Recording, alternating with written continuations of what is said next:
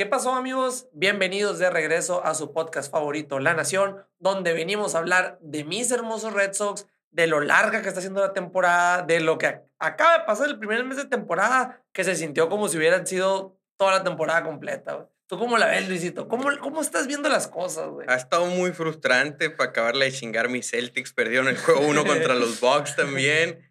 Eh, Boston, los Bats, no sé por dónde, pero pues ahí va. Yo, yo confío, la neta, en que se va a enderezar el barco.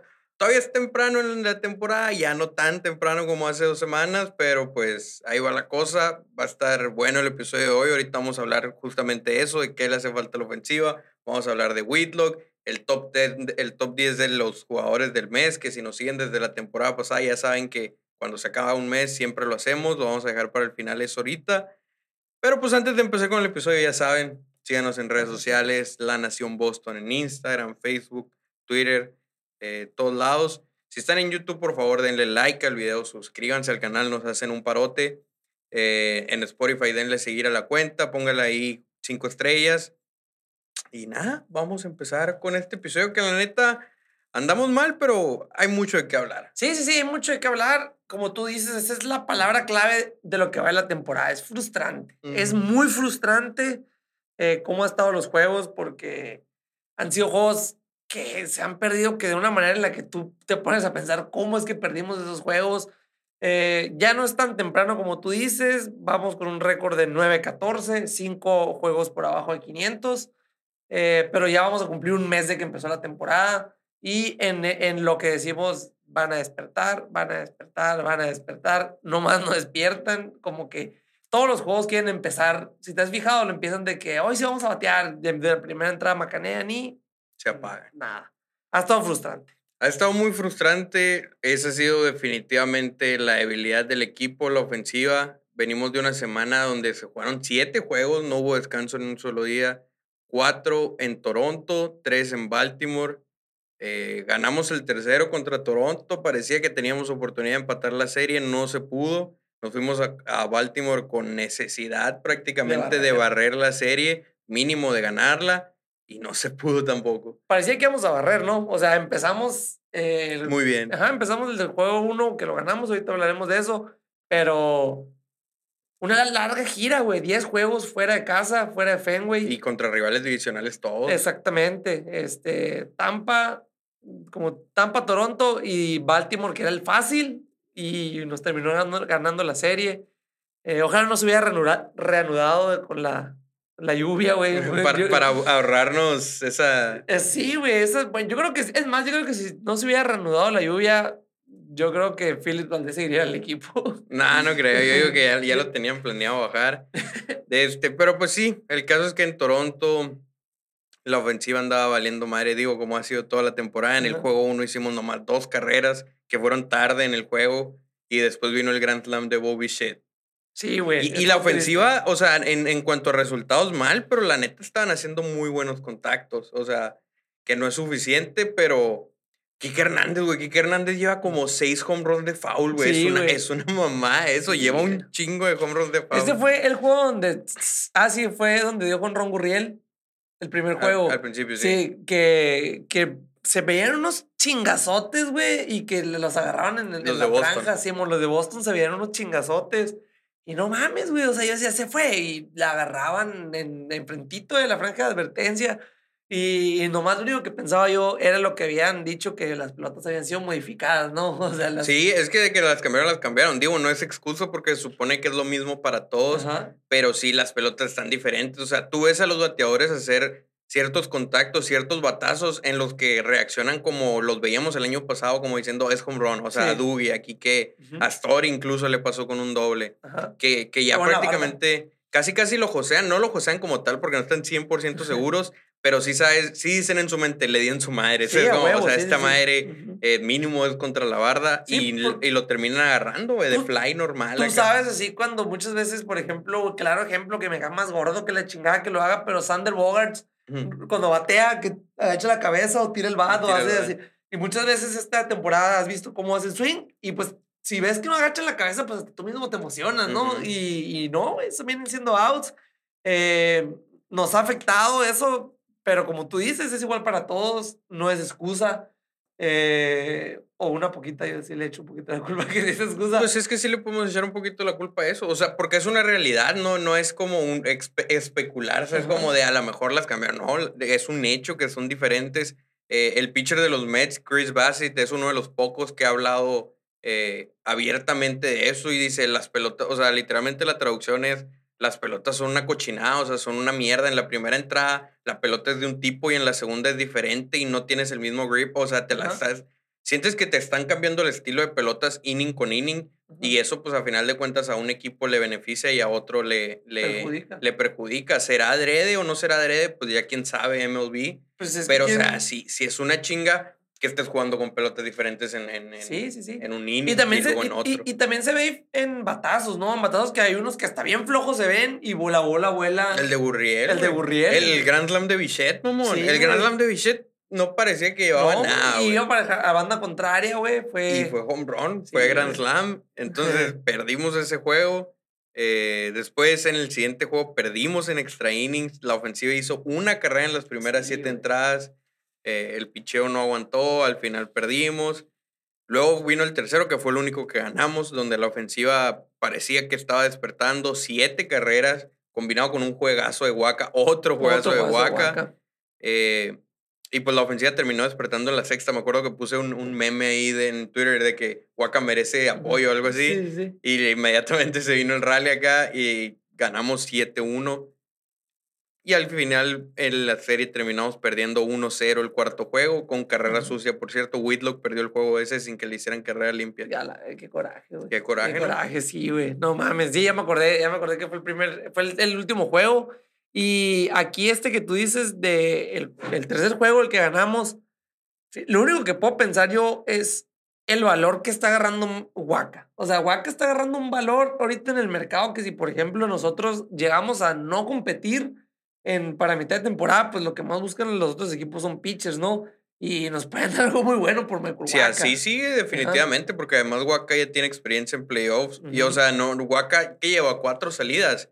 No son nomás las cuatro salidas. Acuérdense que les dijimos aquí, también como cerró la temporada pasada, cerró bien duro. Entonces, no, no, es, no es casualidad. Digo, nadie esperábamos que tuviera tanto éxito pero tampoco es casualidad y ahorita es uno de nuestros mejores, si no es que el mejor elemento en lo que va de la temporada. Es que, por ejemplo, ya ahorita estás en un punto en el que ya no, ya no es coincidencia o ya no es una buena salida. Ahorita ya, ya puedes medir un mes de temporada, ya puedes medir, por ejemplo, Bogarts también, no mames, güey. El temporadón que está teniendo. Nadie tiene más hits que Sander Bogarts. Sí, ya tienen más hits. Ah, sí, ya lo rebasaron. Hace como tres días nadie tenía más hits. Ajá, hace como tres días eh, nadie tenía más hits que Sander Bogarts. Está batiendo como 360, creo, güey. Eh, no, en realidad, Sander Bogarts está jugando un año, está teniendo un año monstruoso, güey. Les le han faltado los monstruoso. Sí, sí, sí. A lo que es que ya, como te digo, ya es una buena métrica, pues ya puedes saber un poquito cómo va la cosa, pues. Eh, Ovaldi, güey, se ha visto, es un caballo. Ovaldi, güey, ha tirado muy bien. El juego que estaba, estuvo a punto de tirar un, un no-hitter. Pues no a punto, lo llevó a la sexta. Sí, sí, sí, por eso te digo, pues hubiera sido perfecto, güey. Hubiera llegado perfecto hasta la sexta. Si no hubiese por el error de Bogart. Por el error de Bogart, Simón. Imagínate que lo hubiera, lo hubiera tirado, pues. Y hubiera sido el único. Qué chinga, ¿no? Qué chinga que por eso. Siento que se rompe el clubhouse y. Nah, ni el caso. No, güey, no más. Si hubiera sido. A la... No, güey, no se rompe. O sea, sí se saca el culero, pero ni al caso. Ha pues, pasado. Parte del juego. Parte sí, del juego. Sí, exactamente. Pero sí, güey, la neta. Eh, hay muchos jugadores que están, que están destacando, perdón. No mames, güey. Mucho y, y otros todo lo contrario, güey. Así es, entre ellos Jackie Bradley se apagó bien duro, o sea, está teniendo un inicio por encima de lo que se esperaba de él. Yo, vamos, a hablar de, vamos a hablar de su DRS.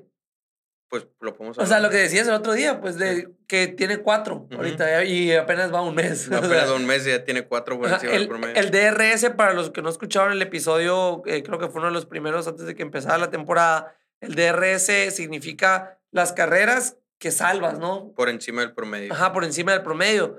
Y Jackie Bradley Jr. tiene cuatro. O sea, ya salvó cuatro carreras este, este año, güey. Y digo, no está bateando, pero. Unas por otras, pero sí, o sea, ahorita está en un slam bien cabrón. O sea, había estado batiendo como 230, 240, lo cual para Jackie Bradley es, es hermoso. O sea, es más de lo que podríamos pedir. Pero ahorita sí está en un slam bien, bien, bien jodido. De esos que es. Ya como un hit en los últimos 18 turnos, algo así. Entonces, sí está de la chingada también. Sí, güey, sí, sí. Una cosa que, que yo digo todos los juegos, güey, y que también me dijiste, pues, de que puede ser, te van a ir por ahí, pero eso, güey, me trae enfermo que le estén tirando el primer lanzamiento cuando está el rancho ardiendo, güey. O sea, por ejemplo, ayer eh, que había caja, bueno, había hombre en primera y segunda con un out, Rafael Devers, una pichada súper afuera, güey, la batió, doble play. Eh, Jackie Bradley Jr. con la caja llena, eh, primera pichada, una rolita primera, o sea, esas primeras pichadas que no esperan, que, que digo, también tiene sentido porque pues el piche va a ir por ahí, ¿no? Sí, pues si tienes la caja llena, obviamente quieres abrir con un strike, sobre todo a Jackie Bradley, igual a Devers no, porque pues es un bat que respetas. Pero a Jackie Bradley dices, no, no le voy a tirar una bola con caja llena. Es como le voy por ahí en todo. Y Jackie Bradley lo sabe y, es lo que busca. A veces sale, a veces no. O sea, como te decía, el, el doble JD, el doble Story y otros más bueno, la primera pichada, pero pues también hay veces que, que estorba, pues entonces. Sí, exactamente. O sea que me, me gustaría, me gustaría que trabajaran mucho más eso, pues. O sea, que trabajaran más a los pitchers, que vieran más picheos, agarraran buenos turnos, pero pues también como tú dices, hay buenos, hay buenos turnos, bueno, hay buenos primeros lanzamientos que aprovechan, pues, ¿no? A veces no le sale, a veces sí. Desde este, pasando la serie contra los Orioles, bueno, ya lo estamos hablando, ¿no? empezamos ganando 3-1 tres carreras en la segunda entrada, home run de Arroyo de dos carreras. Decía Zobaldi llevó no hitter hasta la sexta. Terminamos ganando el juego. Al siguiente día perdimos 2-1, la ofensiva desaparecida. Le terminaron empatando el juego a Matt Barnes y luego a Sawamura con error eh, le sacaron el juego. Y al siguiente día también perdimos donde sí explotó por completo Phillips Valdés, pero pues igual la ofensiva estaba desaparecida. Sí, está desaparecida totalmente. Regresándome un poquito al juego ese donde se merecía ganar Nathan Ovaldi ese juego. Eh, y no lo ganó. sí. No, no es cierto, no es cierto. Me, me, regreso al, al, segundo. Sí, el, segundo el, el segundo fue el de, el de Ovaldi, el que perdió. Ovaldi lo, llevaba, lo llevaba eh, sin hasta la sexta en el, segundo juego. Y, ah, sí, el primero fue el que tiraron Rich Hill y Howe. Sí, el que tiraron Howe y Rich Hill. El, el, segundo fue el de, el de Matt, de, que, que se lo cagó Matt Barnes. Que todo el mundo diciendo eso, ¿no? Eh, es que el bullpen, que inviertan en bullpen. Cabrón, metimos una carrera. Una carrera, güey. ¿Cómo que? A los Orioles, güey. A los, Orioles, les hicimos una carrera, no la chingues. Sí, sí, sí. O sea, inviertan más en bullpen todos sabemos que Matt Barnes, Matt Barnes ha sido una patada en la cola, güey, desde que está en el equipo, güey. o sea, Matt Barnes no ha, o sea, desde que tengo memoria, el inicio que tuvo el año pasado es el único bueno que le conozco. Esa media temporada. Ajá, no fue media temporada, güey. Fue media temporada, fue hasta el All-Star Break, güey, te queda perfecto. y le sacaron el último juego antes del All-Star Break y ya Y fue al All-Star Break, al All-Star Game, perdón. Sí, sí, sí, tienes razón. Pero, pero qué cabrón, güey. O sea, en realidad eh, y, sabe, y tenemos una extensión, no nos vamos a hacer de él hasta 2025. Para... El, error de Bloom, ¿no? hasta ahorita ese es el gran error de Bloom. Esa extensión se dejó llevar por, por la media temporada. Y porque hay un background, o sea, no. Sí, sí, Matt Barnes había sido muy malo, pero era un súper prospecto, pues era un gran prospecto, el que se esperaban cosas buenas, por lo menos como relevista, y nomás no daba el ancho, nomás no daba el ancho. Entonces, en cuanto tuvo media temporada buena, dijo Bloom, sabes que hay que amarrarlo. Y en su momento se veía como una ganga la extensión esa, o sea, era una chulada. Pero inmediatamente o casi inmediatamente después valió madre. Sí, güey, sí, sí, sí. Y como tú dices, o sea, una ganga en el momento y ahorita es un contrato basura. Sí, obviamente se arrepiente sí, claro cada que, lo ve pichar, yo creo. sí, no mames, güey. Porque, por ejemplo, aquí, ok, sí, me, una carrera de los Orioles nueve entradas. Eh, Deja tú en 10 entradas, güey, porque ni siquiera con el corredor en segunda ni Con el corredor automático en segunda base pudimos anotar. Ajá, exactamente. Y estaba la tanda buena, güey. Fue Story se ponchó, Devers una rolita, caminó, qué chingados hizo. O sea, caminó al... al avanzó, al, avanzó el corredor, sí, pero pues fue out a fin de cuentas. Y luego Bogart también fue out. O sea, son tres bateadores que deberían de responder y ninguno pudo. Sí, güey, o sea, estuvo... Es, que como volvemos a lo mismo, güey. Este, este episodio se va a llamar, güey. Frustrante, no sé, algo con frustrante, porque han sido unos juegos demasiado frustrantes, güey, en el que... Eh, ahí, por ejemplo, ese y cómo se acabó, güey. O sea, se acabó de una manera bien triste. El error. El error de Sabamura, yo no lo vi, güey. Iba, iba en el carro, iba, pero. viendo a los eh, Celtics, creo, no que está viendo. Simón, sí, güey. O sea, de repente. Eh, dije, no, pues voy a esperar que bate Boston en la décima alta porque me tenía que ir. Y batió y dije, te mandé la foto, ¿no? no, hicieron carrera y fue que bye. yo, yo, igual, en cuanto ya dejé esa madre, me puse a ver el juego de los Celtics, luego ya nomás me llegó notificación de que se acabó el juego. Porque ya sabías que los Orioles iban a hacer una de perdida. Sí, pues. sí, sí, exactamente, güey, en tu casa. Pero de la manera en que le hicieron, güey. O sea, ya ahí iba a haber hombre, iba a ser out en tercera, ibas a tener un out con un en segunda, podría haber un doble play, podría haber lo que sea, porque al, al corredor tercero le iban a sacar. Sí, iba a ser out con un buen tiro. Hasta muy probablemente era doble play ese, ¿no? O sea. Tal vez depende, no me acuerdo quién estaba haciendo. Sí, yo tampoco, güey, pero. O sea, te pones a pensar y a ver, muy, muy, otra vez, frustrante. O sea, estuvo feo. Y, y, como tú dices, como lo que iba a decir, perdón, eh, tenemos a la gente quejándose de Es que sí, se entiende el enojo porque, pues, tienes una carrera y obviamente la quieres proteger a como de lugar, ¿no? Que sabes que Matt Barnes es casi imposible que te proteja una carrera. Y, entró ahí y, ya, güey, yo, o sea, te pones, no puedes hacer tu trabajo, cabrón, o sea, no puedes salvar una carrerita, tampoco puede ser perfecto que no le note nada, ¿no? No, no, no, y es que empezó bien, creo, como tres innings en blanco en la temporada, pero ya después volvió a ser el más bar que conocemos. A mí lo que me frustra, como tú dices, frustrante ha sido la palabra para esta temporada. Lo que a mí me frustra, güey, las cosas que más me cagan fue justo lo que les pongo ahí, güey. ¿Cómo entró la carrera Matt Barnes? Una pinche rolita entre segunda y el short, pues es como que nomás encontró el hueco. Y el siguiente inning, güey, viene Jackie Bradley, saca un balazo por primera, pero a las manos. Es como, o sea, eso es lo que a mí realmente me frustra. Porque, o sea, que les peguen o no les peguen, pues ya esa es otra historia. Pero cuando son así, güey, que ni siquiera le hicieron contacto fuerte a Barnes y entra a la carrera y luego los Red Sox vienen y le dan en su madre la bola, pero es out, dices, chinga tu madre, no, esta madre está en nuestra contra. Sí, güey, no, y, qué coraje, eso es lo que tú dices de que son contactos bien, bien culeros. Por ejemplo, en ese, esa carrera que le notaron a Matt Barnes, el corredor estaba en segunda y, y, no hay pedo, pues si hubiera sido una línea al central, pues a lo mejor y se queda en tercera el corredor, ¿no? Pero tan lenta que va la rola, pues tiene chance de llegar parado a home, pues. O sea, es, una friega realmente, pues frustrante, como dices. o sea, de por sí el equipo anda mal, que encima ese tipo de cositas, o las jugadas 50-50 le llaman en, en, el básquetbol, las, las tengamos en contra, pues dices, ya, ya, dejen, déjenos en paz, es como... Sí, sí, sí, exactamente. Digo, dentro de lo malo, lo bueno, el último juego que, que perdimos pues JD Martínez regresó a la INAP y dio Grand Slam. ¿Ya para qué? Ajá. ¿Ya sí, sí, sí. para qué? Eh, muchos dicen de que no, que si no hubiera sido por Phillips Valdés, no que ese Grand Slam hubiéramos ganado, no lo hubieran dado. No creo, la verdad. No creo, porque eh, para empezar hubieran metido a su cerrador, que no sé qué tan bueno sea, pero definitivamente es mejor que el relevista que metieron.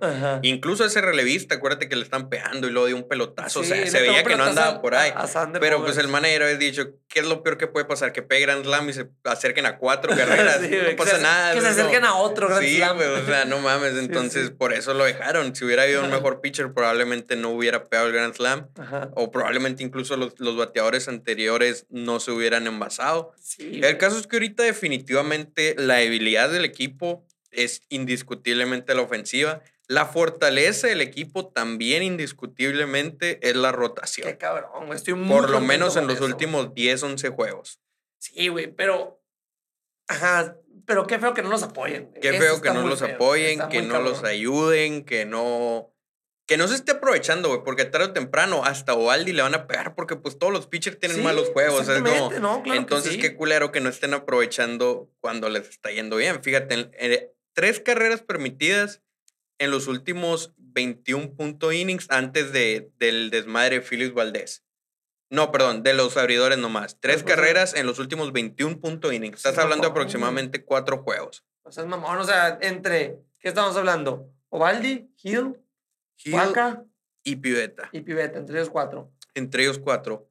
Eh, y ahora la salida de Piveta, que permitió tres carreras en 4.1 innings, que se podría decir que es una mala salida. Digo, no es una terrible salida, al fin de cuentas son tres carreras nomás, pero pues es una mala salida que rompió una racha increíble de 10 juegos que tenían los abridores. Fíjate, en 10 aperturas tenían 1.63 de ERA, los bateadores estaban bateando, vale la redundancia, 175 de promedio de bateo en 49.2 innings. Solo 9 carreras limpias en 49.2 innings, 31 hits en 177 turnos, de esos 31, cuatro fueron home runs. A la vez, no mames. Impresionante. Qué feo, O sea, y estás hablando de que no estamos sacando el RISP, ¿no? O sea, es cuando más, mm, cuando más, estamos, Estamos sacando los números de los abridores así como tal, como, como punto, eh, lo que han permitido. Ajá. Fíjate, la racha está de 10 juegos, 5 innings, 2 carreras permitidas. 5 innings, 2 carreras permitidas. 4 innings, 2 carreras permitidas.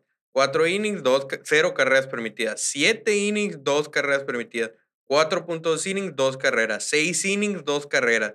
3 innings, una carrera, que por cierto esta carrera es sucia, es la de Whitlock. 3 innings, una carrera. 4 innings, 0 carreras. 7 innings, 0 carreras, ese fue Ovaldi. Y pues la más reciente, 4 innings, 3 carreras. O, sea, así de bien ha estado la rotación. Cabrón, y estamos hablando de que de todos esos juegos ganamos 3.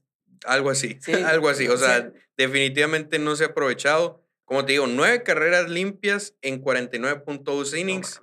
9 carreras limpias en 10 juegos, güey. En 10 no aperturas. es menos de una por juego, güey. No mames.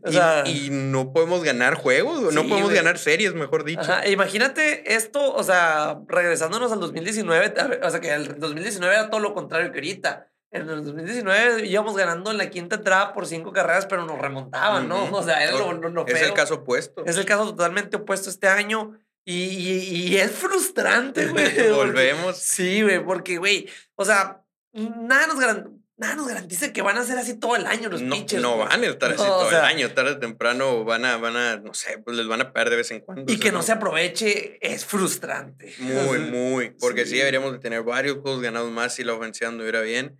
Rich Hill, un dato importante por ahí, se convirtió en el pitcher más reciente en tener dos aperturas consecutivas sin permitir carrera, teniendo 42 años o más.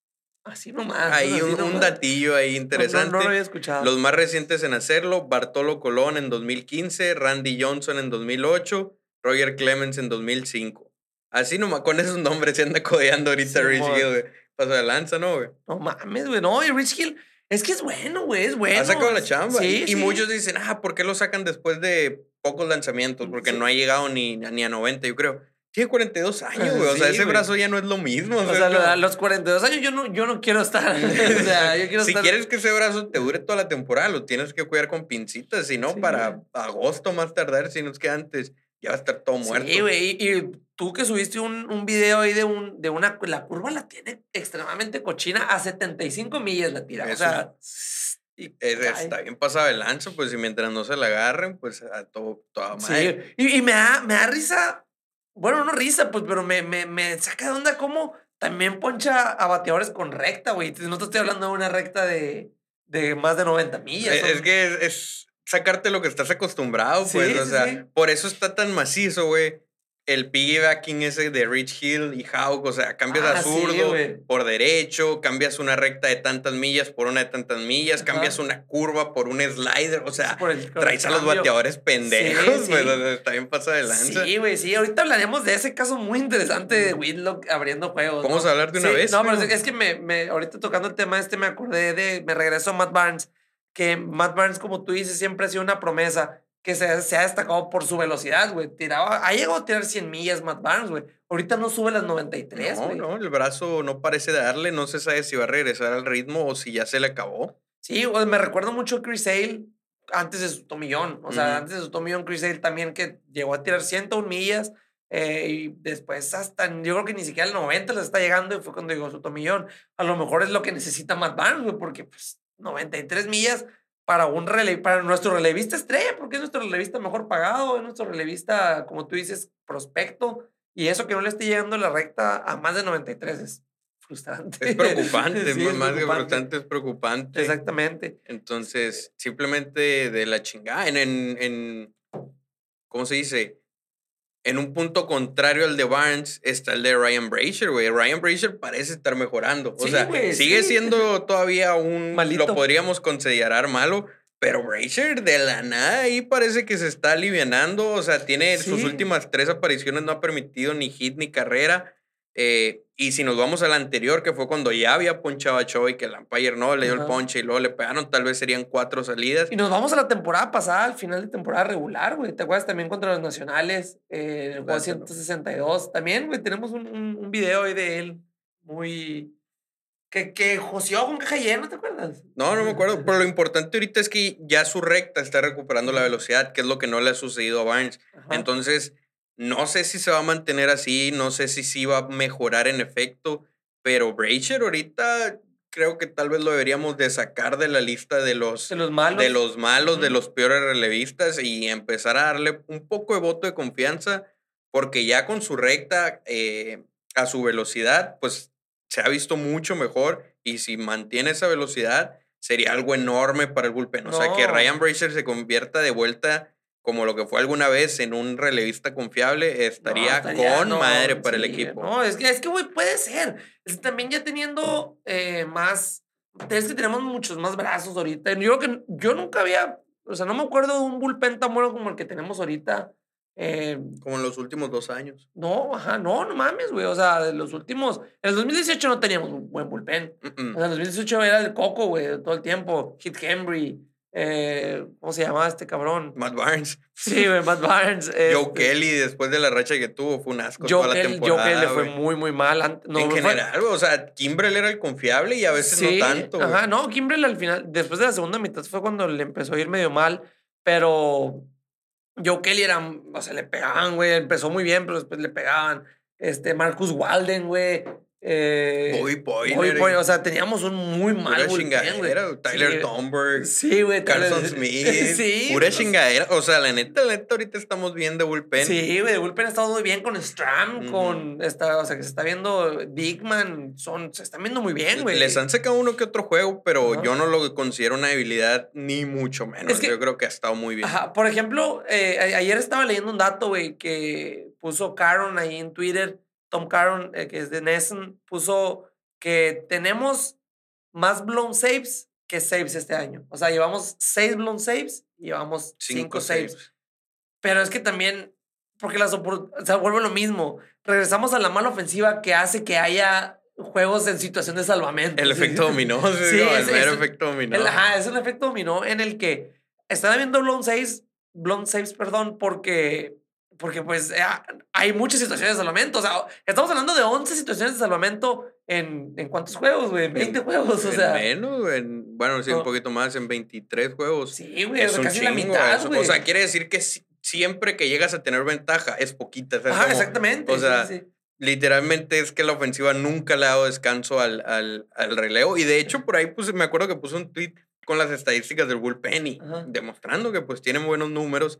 Y alguien comentó de que, ah, pero es porque, porque lanzan bien cuando no importa, cuando es bajo presión, eh, no aparece. Cabrón, han estado bajo presión toda la temporada, No ha habido un juego donde ganen por más de tres carreras. Yo creo que si acaso ha habido uno o dos, güey. Toda la temporada han estado bajo presión. Como dices, 11 oportunidades de salvamento en nueve victorias, güey. es como, o sea, estás hablando de que todos los juegos el bullpen está bajo presión. Por eso en el juego contra Baltimore entró Matt Barnes y luego Aguamura. Porque, o sea, Dickman, Stram, Robles están tirando casi diario, güey. o sea, los traes jodidos. Si siguen ese ritmo a media temporada van a estar todos lesionados. Sí, güey. Por ejemplo, Hansel Robles allá permitió una carrera después de creo que 34. O sea, no sé un chingo. Sí, güey. Después de un chingo que una carrera limpia. Digo, fue el jonrón de Kiermaier, pero fue, ya era sucio todo eso. Ya era sucio, no limpios. Ese, pero ya creo que acaba de recibir un jonrón y ya la gente. Es que Hansel Robles no sirve, que no sirve para nada cabrón, no son perfectos, güey, les van a pegar. si, si, vamos ganando por una carrera, cabrón, o sea, no te quejes. Por ejemplo, sí, quéjate Félix Valdés que le anotaron, creo que cinco carreras a él. ya lo dejaron morir al pobre. Sí, ajá, ya lo dejaron morir. Ya, eso sí es. pero, güey, eh, que, que, ya Félix Valdés también tuvo un buen inicio y cayó, ¿no? Cayó este. Pero bueno. Cayó en triple A, de hecho. sí, güey. Entonces, pues sí, o sea, yo no considero para nada el bullpen una eh, debilidad. La que sí es una debilidad es la ofensiva. Ya lo decíamos, JBJ está en su slump. Eh, ¿Cómo puede mejorar esta ofensiva? ¿Qué vamos a hacer? Fíjate que ayer hice una. Ayer me hice una puñeta mental, güey. Ayer me hice una así y dije yo, mira. cambiamos a JD Martínez. Cambiamos a Sander Bogarts cambiamos a Cristian Vázquez. Esos tres, esos tres tienen valor. Digo, no, no, no, no, nos metamos con los pitchers. No nos metamos con los pitchers. Ese, ese, es totalmente mi puñeta mental, ¿no? Mucha gente yo le dije se enojó, se encabronó. Nomás, o sea, lo que mejor que pudiera pasar. Este, mueves a Trevor Story, el shortstop. Que, ah, y a Sander Bogart, ¿no? Que Lo cambias también. Sí, a al, que, al único que estaba Sí, sí, sí, sí, pero pues, o sea, son cuatro jugadores que tienen un chingo de valor, güey, que nos pueden poblar las granjas paso de lanza y muchos equipos pueden necesitar ahorita a un bateador designado que hay en todas las grandes ligas ya, eh, a un shortstop, a un catcher que dicen muchos que, pues, que, bueno, últimamente Cristian Vázquez se ha visto muy bien tirando a segunda. O sea, mi ball prediction ahí va. este, ¿y a quién, a quién más dije? A, a JD Martínez, a Vázquez, a Bogarts y a esos tres, a esos tres creo. Ya sin tener esos tres, poblamos las granjas. Tal vez nos pueden dar un buen, un buen cerrador para tener un cerrador fijo. y le hablamos a Durán que se venga, güey. O sea, es que te digo, pues regreso lo mismo. Si no estamos bateando, pues que calen con otros que sí están bateando en ligas menores. Pues no, o sea, ¿qué podemos perder? Si ya son el último contrato de los que, de los que estoy hablando. Te traes allá en Durán, que se vaya al jardín central, bajas a Kike Hernández a la segunda, eh, haces a, a, subes a Tristan Casas, lo pones en la primera de diario, a Bobby Dalbeck lo agarras para que sea bateador designado y lo único que tiene que hacer sea batear que, no se enfoque en su guante, que no se enfoque en nada. Y eso para mí siento que el equipo lo alivianaría a morir. Digo, obviamente lloras porque no tienes a JD Martínez, lloras porque no vas a tener a Sander Bogars. Pues no llorar. Ah, y subas a Connor Wong también eh, para cubrir el, el, el, catcher ahí que esté junto con Plawecki.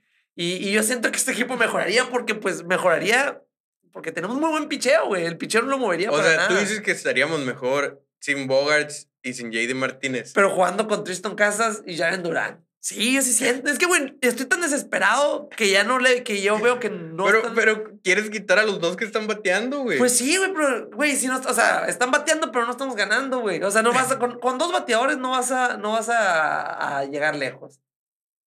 Pues no, pero. Pero sin ellos tampoco. No, pero pues, ¿cómo sabes, güey? O sea, con los morros, que mínimo se vayan fogueando para el año que entra, pues yo explico. ah, ok, ya las diste entonces. Pues no las di, porque tenemos buen picheo. Y si no estamos, si no estamos bateando con estos bateadores que tenemos ahorita, a lo mejor cambiando un poquito la cosita ahí podría mejorar. Y, y Tristan Casas o sea, han dado mucho, ¿cómo te digo? Eh, su, su debilidad contra pitchers zurdos. La, la ha mostrado en ligas menores.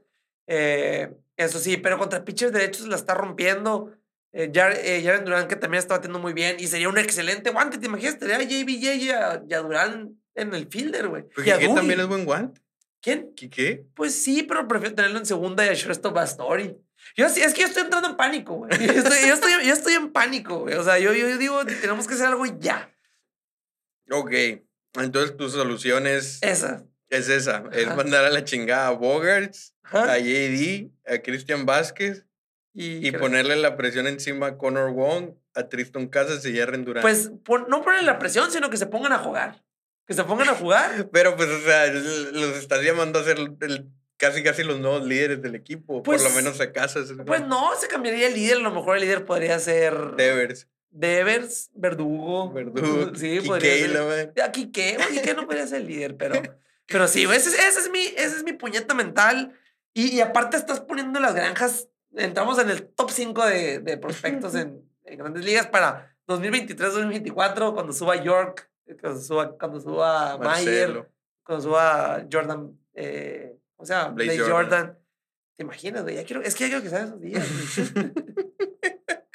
A la madre, pues estuvo bueno tu, tu, tu mal viaje. Ese, sí, buena noche me puse a mal viajarlo, güey. Estaría chingón. Fíjate, Va a mejorar esta ofensiva, güey. Va a mejorar. Es que Frenchy... ya, llevamos un mes, güey. No mejora, güey. Menos de un mes. Frenchy Cordero ya está haciendo diferencia. O sea, tal vez no sea el bateadorazo del universo, pero se está viendo mucho mejor en cuanto a turnos al bat que Travis Shaw. Incluso que Bobby güey. O sea, ya pegó un patazo contra la barda. Pegó otro que lo agarraron contra la barda. Negoció una base por bola. Pegó un fly de sacrificio cuando necesitaba pegar un fly de sacrificio. o sea, realmente se está viendo bien. O sea, mejor, mejor, que Travis Shaw. Y que Bobby Dalbeck. O sea, estamos hablando de dos juegos apenas y contra los Orioles, pero se está viendo bien. Vamos a ver qué tanto le va. Le, le, le sigue así. Este, lo importante es que mejor que Shaw sí va a ser. O sea, sin duda. Por lo menos con el bat. Con el guante no tanto, pero con el bat eh, va a ser mejor que Shaw. No te va a cambiar mucho Frenchy porque va a ser un jugador de banca. Sí. Pero pues de que va a ayudar, va a ayudar. Va a regresar JD Martínez, que se ha perdido siete de los últimos nueve juegos, algo así. Y ya viste, o sea, pegó dos dobles ayer, pegó un Grand Slam que pues fue garbage stats, pero lo pegó. Entonces cambia mucho tener el bat de JD Martínez en el lineup porque teniéndolo a él, quitas a Shaw, quitas a Royo, o quitas a quien sea que está tomando su lugar. Que, yo, JD Martínez, eh, es, él no se quiere ir de Boston. O sea, él, pues ama, él ama Boston. él, y, a él, él, sí le puedo creer por las fotos que tiene siendo fanático él de Boston. Y porque está demostrado, O sea, se pudo haber salido el año pasado al contrato y, y, no, y, no, le interesó. O sea, como se quiso quedar a la chingada. Le gusta la camiseta, es uno de los pocos que le gusta Por eso probablemente no lo han cambiado todavía ahí Martínez, porque sí están pensando en extenderlo. Ya quién sabe. Eh, con las lesiones. exactamente. Pero fíjate, la ofensiva también, aparte que han dado mal, güey, también ha tenido mala suerte. O sea, literalmente mala suerte. Estamos hablando, por ejemplo, de Alex Verdugo en, este, en estos 10 juegos fuera de casa batió 167 de promedio y un, con un slugging de 167 también, lo cual está muy pobre. Yo sé que a ti no te gusta que los metrics y la sabermetría y todo eso, pero el expected average de Duby, o sea, según los batazos que pegó, el promedio que debió haber tenido en realidad es 304, lo cual es mucha diferencia, y un slugging de 538, lo cual es mucha diferencia. Estamos hablando que le hicieron atrapadas importantes en la franja en Tampa Bay eh, y otros jugadores han sufrido lo mismo. Por ejemplo, el atrapón que nos hizo Springer y cositas. el home run de Travis Shaw que marcaron foul, güey. O sea, realmente la ofensiva ha tenido mala suerte. Anda muy mal, sí. Pero también ha tenido mala suerte y también hemos tenido muchos umpires en contra. Güey, pero es que los, los umpires han sido en toda la liga, güey. O sea, en todos los juegos tú ves, güey, son una basura, güey. de, que son una basura, son una basura. el peor es tenerlos en contra. Sí, sí, sí, A veces son una basura a tu favor, ¿no? Sí, sí, güey. Lo que platicábamos la vez pasada, pues, eh, estás, quieres agarrar, lo que yo, yo digo, ¿no? Que me frustra que no le tienen la primera pichada. Ok, vamos a agarrar un buen turno, dicen. Le tienen una bola dos pulgadas afuera de la zona y la marcan strike, pues ya ahora sí la voy a tirar lo que venga, pues ¿no? huevo, ya valió madre. Exactamente. Y fíjate, también parecido a lo de Dougie, los Red Sox han tenido 61 outs, 61 outs con bolas que, que su expected average era por arriba de 500, es decir, que tenía más del 50% de probabilidad de tener hit y fue out 61. Esa es la cantidad más alta en MLB. Devers lleva 8, Kike lleva 8 y Verdugo lleva 7. O sea, son un chingo. Son un chingo y hacen diferencia. Quique algunas en la franja, Verdugo lo mismo. Entonces, a lo mejor y no sirve de nada esto, porque al fin de cuentas lo que importa son los resultados. Pero sí sirve para decirte que la ofensiva no anda tan mal como parece. O, sea, anda mal, pero todavía se, está haciendo peor por la suerte. Por la suerte, por los umpires, por los jugadores que nos han hecho. Pero no, no es que esté tan lejos de, de despertar como ofensiva. O sea, yo creo que simplemente si estas jugadas empezamos a tener un poquito mejor de suerte con ella, que JD ya se mantenga sano en el lineup, jugar en casa, lo cual siempre es importante, ya estar a gusto. ¿cuántos, juegos tenemos en casa? ¿Cuántas series? ¿Dos? Una semana. y luego volvemos a salir. No, no, ya sé, pues, pero te digo, o sea, tenemos ahorita la, la que pasó, los juegos que han pasado, porque nos quitaron. Ah, si la temporada hubiera empezado a tiempo, íbamos a empezar, creo que en siete en casa consecutivos, güey. Sí, pues, o sea, sí nos fue un poco. Tuvimos, tuvimos dos series como visitantes, luego dos como locales, luego tres como visitantes y ahora vamos a tener dos como locales. Siento, siento que, que, hemos estado de visita toda la temporada, Pues es que, es, que es lo que te digo, también son factores a considerar, pues tampoco... Ni, hay una frase por ahí que dice, ni todos los equipos son tan buenos como se ven cuando, cuando están ganando, ni todos los equipos son tan malos como se ven cuando están perdiendo. O sea, también tienes que considerar los, los demás factores. Sí, sí, sí, no, exactamente. Sí, güey, o sea, llevamos, a la vez, no mames, güey, uno, dos, tres, cuatro, cinco, seis. Sí, pues dos, que te dije. o sea, sí, güey, llevamos un tercio de juegos de casa, en casa. Sí, pues, o sea, llevamos cinco series fuera de casa, dos en casa. Sí, sí, o sea, llevamos 22 juegos, 6 en casa. ¿Cuántas veces lo vamos a decir? No, no, es que, güey, no mames, güey. Sí, pues es lo que te estoy diciendo. es que, güey, no, no, no es justo, güey. y, y, uno contra Minnesota otro contra Toronto. Sí, pues sí, la ofensiva definitivamente ha sido una debilidad. O sea, si te fijas en las nueve victorias que llevamos, hemos anotado 4, 5, 9, 4, 8, 2, 4, 7 y 3 carreras. Es decir, solamente en tres juegos, más de cinco carreras. Es lo que decíamos ahorita. Por eso siempre hay oportunidades de salvamento. por eso siempre los relevistas están bajo presión, porque la ofensiva no ha ayudado. Hemos ganado juegos con dos carreras, con tres carreras. O sea, la neta, la neta, para una ofensiva con el lineup que tiene Boston, cuatro carreras por juego son pocos. No mames, güey. Es que el lineup de Boston es una mamada, güey. Y ahora contra los Orioles fue la primera vez que perdimos una serie donde anotábamos más de cinco carreras, cinco más carreras. Y fue por lo de Phyllis Valdez. Entonces, o sea, al bullpen y al staff de picheo, cuando les haces cinco carreras o más, te han ayudado. Sí, sí, sí. Pero pues cuando no, los, pones a, a, parir cuates, pues entonces se complica. Pero como te digo, yo sí creo que la ofensiva va a entrar en ritmo. Y mucha gente está preguntando, mucha gente está preguntando que si a qué hora van a subir a casas, porque Bobby Dalbeck ha sido nuestra habilidad, eh, porque French, bueno, French Cordero apenas va empezando, porque Travis Shaw ha sido nuestra habilidad, porque en general no hemos tenido mucha producción en la primera base y pues ahí está Casa rompiéndola, entre comillas, en ligas menores. Entonces, ahí les va. Ahí les va. Lo voy a tratar de hacer rápido, en un minuto menos.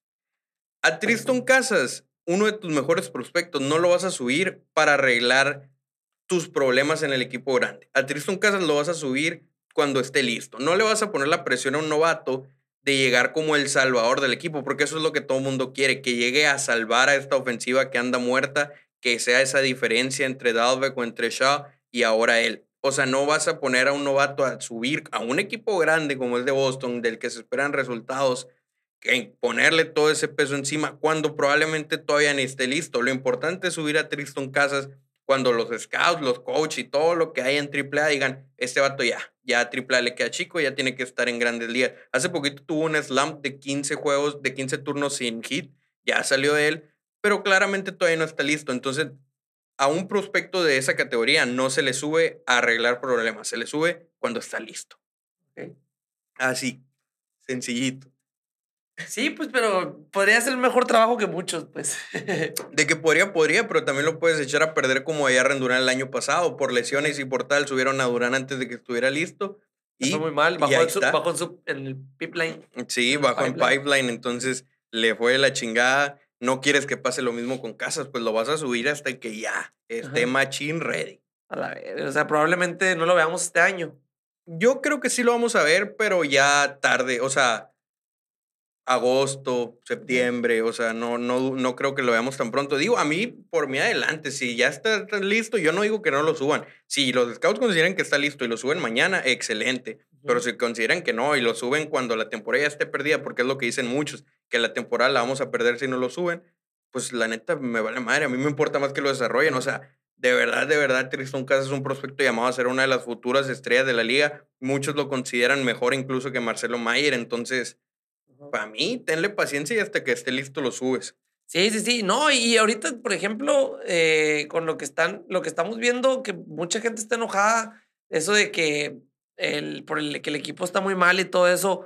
Y, y te estás dando cuenta tú aquí que Bloom no se está desesperando, ¿no? O sea, Bloom está, él está, sigue todavía con su plan por lo que se le contrató. Eh, después de haberse quedado a dos juegos de la Serie Mundial el año pasado, eh, te estás viendo tú que, pues, no ha subido a como hacía a casas. Hizo en el off-season, no se fue con la firma más cara fue Trevor Story, pero por seis años y no fue tan cara como, otros, como otras firmas. Eh, que agarró firmas baratas como James Paxton, Michael Waka. Stram, Dickman. Ajá, que agarró las cosas y, y, y no se está saliendo de su caminito, ¿no? O sea, obviamente Cora dijo en el juego de ayer, creo que cuando perdieron, de que, o sea, nosotros, al final del día, nosotros nos pagan por ganar, ¿no?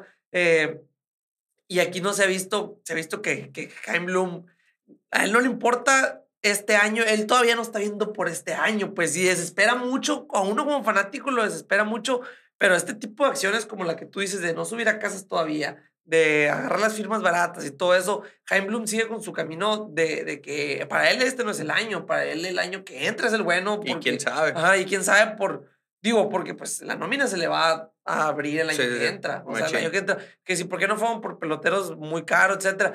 Y dudo que vaya a ir por peloteros muy caros todavía. Quién sabe, a lo mejor un abridor por ahí que considere, o sea, depende que tanto a largo plazo y tal. Eh, porque sí, como dices, no se salió del plan, Bloom lo dijo, o sea, esto es a largo plazo, queremos construir un equipo de campeonatos, pero no un equipo de campeonatos como el que estamos acostumbrados, que gana y luego valen madre cuántos años, o sea, quiere construir unos astros, unos Doyers que se quedan en la cima por mucho tiempo. Porque ver tú los Dodgers en los Astros, antes de ser este equipo constante que tienen cinco años estando entre los favoritos, ¿qué habían sido antes, güey? ¿Desde cuándo no ganaron un campeonato los Dodgers? Los Astros, yo creo que ni temporadas ganadoras tenían desde hace un chorro, güey. Los Astros, güey, la neta, desde que, o sea, estaban en la Nacional en una basura, güey. Llegaron a una serie mundial pero no la ganaron. Entonces, o sea, eh, armar este tipo de equipos te cuesta años. Y hay muchos que dicen, a Will Middlebrooks, un exjugador, me llama la atención que puso un tweet una vez, hace no mucho, hace como dos meses, que dijo, somos los Red Sox, no somos no sé qué, como para no estarle pagando a jugadores. Güey, ve que tienen en común los Astros y los Dodgers. Los Dodgers tienen a Cody Bellinger, tienen a Will Smith el catcher, tienen a Walker Buehler, eh, Kershaw, un montón de jugadores que ellos los hicieron, güey. ¿Por qué? Porque la, la, agencia libre no siempre es la mejor idea para agarrar jugadores, es hacerlos tú o conseguir cambios con lo que tú hiciste. Lo mismo con los Astros, güey, con quién ganaron, con Springer, con Bregman, con Correa, con Altuve. Jugadores que ellos hicieron o jugadores por los que cambiaron eh, antes de que fueran agentes libres, güey. Porque esa es la manera de hacer equipos ahorita, güey. Ya todo mundo tiene el dinero para gastar. Los Mets, güey, están soltando dinero a lo baboso. Los Dodgers, los Phillies están empezando a gastar ya todo mundo puede armar un equipo en la agencia libre. La clave para estar por encima de esos equipos es también tener buenos prospectos y que eso te dé un extra y es lo que está queriendo hacer Bloom y es lo que a mucha gente le caga. Sí, sí, sí, no, y, aparte, o sea, el, contraste totalmente de, de Dombrowski, güey. O sea, Dombrowski era todo lo contrario, ve, nos deshicimos de Moncada, de, de Copec, güey, de todos, pero agarramos a Chris Hale, le dieron un pinche contrato absurdo a, a David Price, güey. Eh, los cambios que hacía, o sea, despobló las granjas, pero logró su objetivo. Es lo, que está haciendo, es lo que está haciendo con los Phillies. O sea, con los Phillies también está soltando y no va bien. No, y no va bien. Está soltando un chingo de billetes, está haciendo las granjas. Vean, vean los Tigres de Detroit. Exactamente. O sea, los Tigres de Detroit es, nosotros les ganamos porque a ellos no se les dio el béisbol. Sí, o sea, eran un equipazo. Sí, eran, o sea, güey, tenían a Justin Verlander, Matt Scherzer, Rick Porcel en su mejor tiempo. Tenían un equipazo y era Dombrowski que totalmente los deshizo. Y ahorita apenas están empezando a aliviar, apenas como que están viendo la luz, pero tuvieron años espantosos que pudimos haber sido nosotros. Sí, güey, porque Detroit no tiene el, dinero que tiene Boston, dinero de todo de que Boston de todos modos está manteniendo unos jugadores ahí gracias a que sí tienen lana, pero Bloom no se está reconstruyendo en un tiempo mucho más rápido que los Tigers. Imagínate si Boston no hubiera ganado ese campeonato, güey, porque la neta, digo, lo ganaron relativamente fácil, o sea, en playoff no batallaron mucho, eh, pues no pero, en toda, la temporada. Pero imagínate si no lo hubieran ganado, güey. Ahí sí odiarían a Dombrowski. sí, Entonces, ahora Bloom está armando un equipo que sea campeón, pero que aparte se quede en la cima por muchos años. Sí, sí, sí. Entonces, pues, o sea, es, es cosa de esperar. Dombrowski, como dices, con los Phillies no le está yendo bien. armó un equipo de muy buena ofensiva, pero la defensa es cagada. Em, a ver, se me hace que ya va a ser su fin como gerente general para Dombrowski. Ya, ya pasó esa escuela, ¿no? sí, sí. Ya... como te digo, pues para hacer la diferencia tienes que, tienes que tener también buenos prospectos. Pues ya no es suficiente con gastar. Eh, y por ejemplo, Dombrowski, uno de los cambios que hizo, como dices, Kopek, Moncada, eh, hizo otros más, Ovaldi fue un muy buen cambio, obviamente.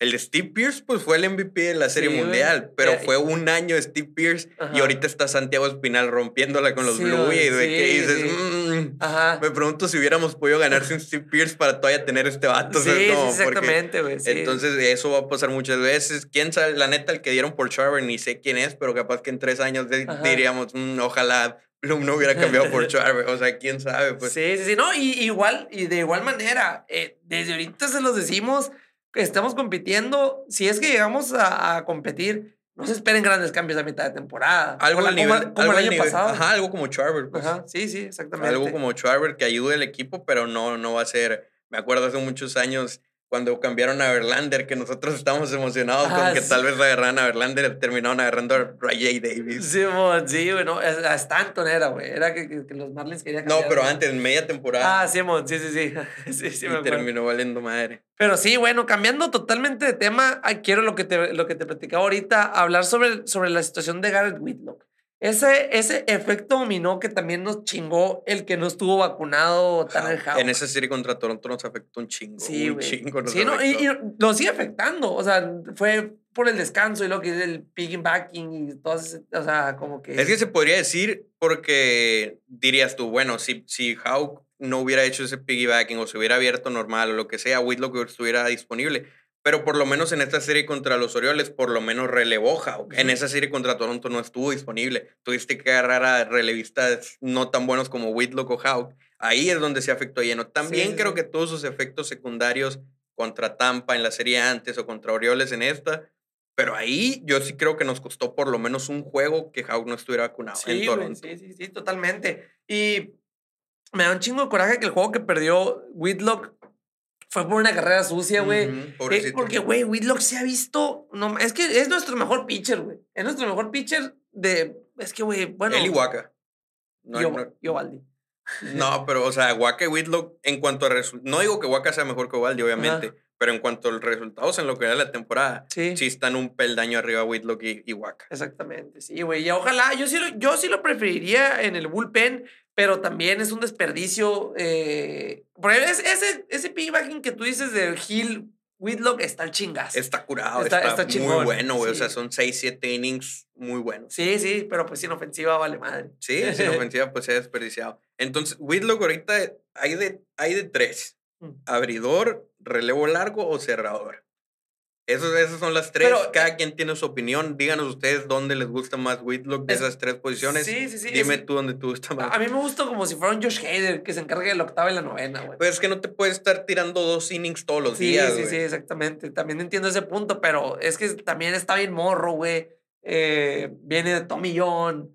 Viene como que te pones a pensar tú, no lo puedes quemar tan rápido, pero sí siento que en algún, en algún punto puede llegar a hacer eso. O sea, como. Puede ser. O sea, me, a mí me O gusta. puede mucho ser abridor. Ajá, o puede ser abridor, pues, o sea, creo que con los Yankees era abridor en menores. En triple A, sí, antes de chingarse el brazo. Por Sí, eso es que no sabes si tiene el brazo para ser abridor de 100 lanzamientos. Hasta ahorita lo, lo he demostrado que sí.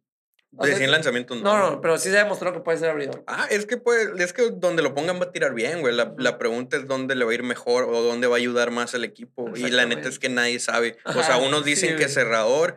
Y pues sí, obviamente sería un cerrador muy confiable, pero pues también lo estás desperdiciando en situaciones de relevo largo o como abridor. O sea, Sí, la sí, neta de ya. hecho, Middlebrooks tuiteó algo, ¿no lo viste? El tweet Nah. que puso de Whitlock. Sí, puso, ahorita que mencionabas a Will Middlebrooks, también dijo algo de que déjense de complicarse y den, o sea, como que pongan roles y dejen a Whitlock, no me acuerdo es, lo voy a leer, por lo pronto ve diciendo lo otro que ibas a decir. No iba a decir nada, ¿no? Pero, o sea, sí, pues ya, ya depende de cada quien su gusto. A mí, a mí personalmente me gusta más como relevo largo. O sea, como lo vimos haciendo relevos de hasta cuatro entradas, lo cual obviamente no va a ser algo común. Fue, fue más porque los lanzamientos se le dieron así. Em, pero no sé, ahí es donde me gusta más. Comiéndote dos, tres innings en el bullpen de perdida una vez por serie. Y de repente, si hay una situación importante que a dos outs con el rancho ardiendo, pues igual y lo puedes meter ahí. ¿Qué significa high leverage? High leverage situation. eh, high level situations son lo que te dije cuando entras con el rancho ardiendo, o sea, Ajá. situaciones de alta importancia. Ok, porque es que lo que puso, hear me out, bueno, te leer en español, entonces como, escúchame, Hauka la rotación, Roberts preparador, Whitlock cierra. Si la situación de alto apalancamiento, que es esa madre, pues, like, High ver, leverage. ajá, se presenta antes del juego, Whitlock es más que capaz de darte de 4 a 6 outs y luego mm, pasar al- a Robles al noveno. Creo que los roles definidos ya ayudarán más al equipo. Pues. Es que, es que tiene, tiene sentido lo que dice, pero también Pero pues Will Middlebrooks ni que fuera No, es ya sé, un por- por- caballazo, güey, o sí, sea, es sí, un sí. exjugador que fue poco relevante. Eh, entonces ya es cada quien. o sea, Sí, sí, sí, Él tiene su opinión, pues como decimos, en cualquiera de los tres roles que pongan a Whitlock va a estar bien. Ajá. La pregunta es cuál va a ayudar mejor al equipo. Y la neta es que no sabemos. Exactamente. No se sabe. Ahí pónganos ustedes cómo lo prefieren, en qué situación. Eh, en otras noticias, Philip Valdés. Ya se bajó el roster de 28-26. ujú, Phillips Valdés a triple Valdés se A. va a triple A. Jalen Davis, el outfield que duró un día en el equipo. Es una leyenda. Es una batió, más, batió, que, batió más que Travis Shaw. Que uno que otro, sí, fíjate. batió, batió mucho más que Travis más que Shaw. Travis Se fue de 4-2 ayer. Eh, Eh, baja también a AAA. No sube nadie. Lo que pasa es que como el Spring Training fue corto, eh, los jugadores, los equipos pidieron a MLB que el roster para el primer mes de la temporada fuera de 28, de 28 para tener brazos extras ahí y tal, para poder, para que no fuera tan fuerte pues el golpe de, de estar inactivo a, a, echarle todo al brazo. Ya bajó a 26, entonces ellos son los que bajan. Se me hace bien, la verdad es que no hubiera bajado a otro yo, personalmente no. Tal vez Sawamura, porque Sawamura simplemente no me da confianza, pero la verdad es que Sawamura no lo ha hecho tan mal. O sea, tan mal como Valdés.